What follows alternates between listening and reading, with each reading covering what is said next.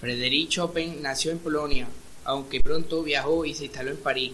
Frecuentaba veladas musicales y a menudo era el protagonista de las reuniones musicales en los salones de aristocracia. Pero debido a su débil salud, poco a poco se fue apartando de las noches musicales parisinas y centrándose en sus composiciones para piano.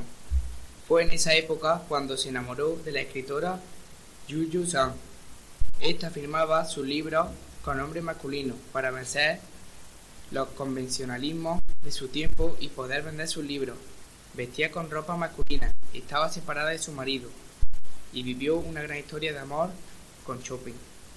Años después su salud se deteriora considerablemente y su humor se vuelve pesimista. Fallece en 1844 y cumpliendo un deseo expreso del compositor, su corazón fue enviado tras su muerte a su Polonia natal.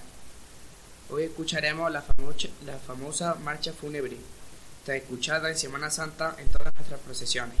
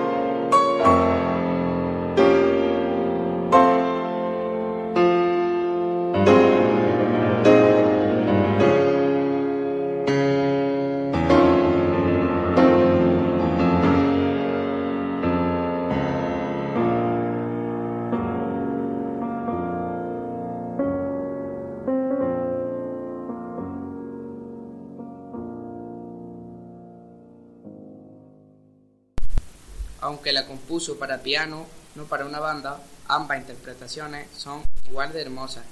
Otra obra muy famosa es Nocturno en mi, en mi bemol mayor opus.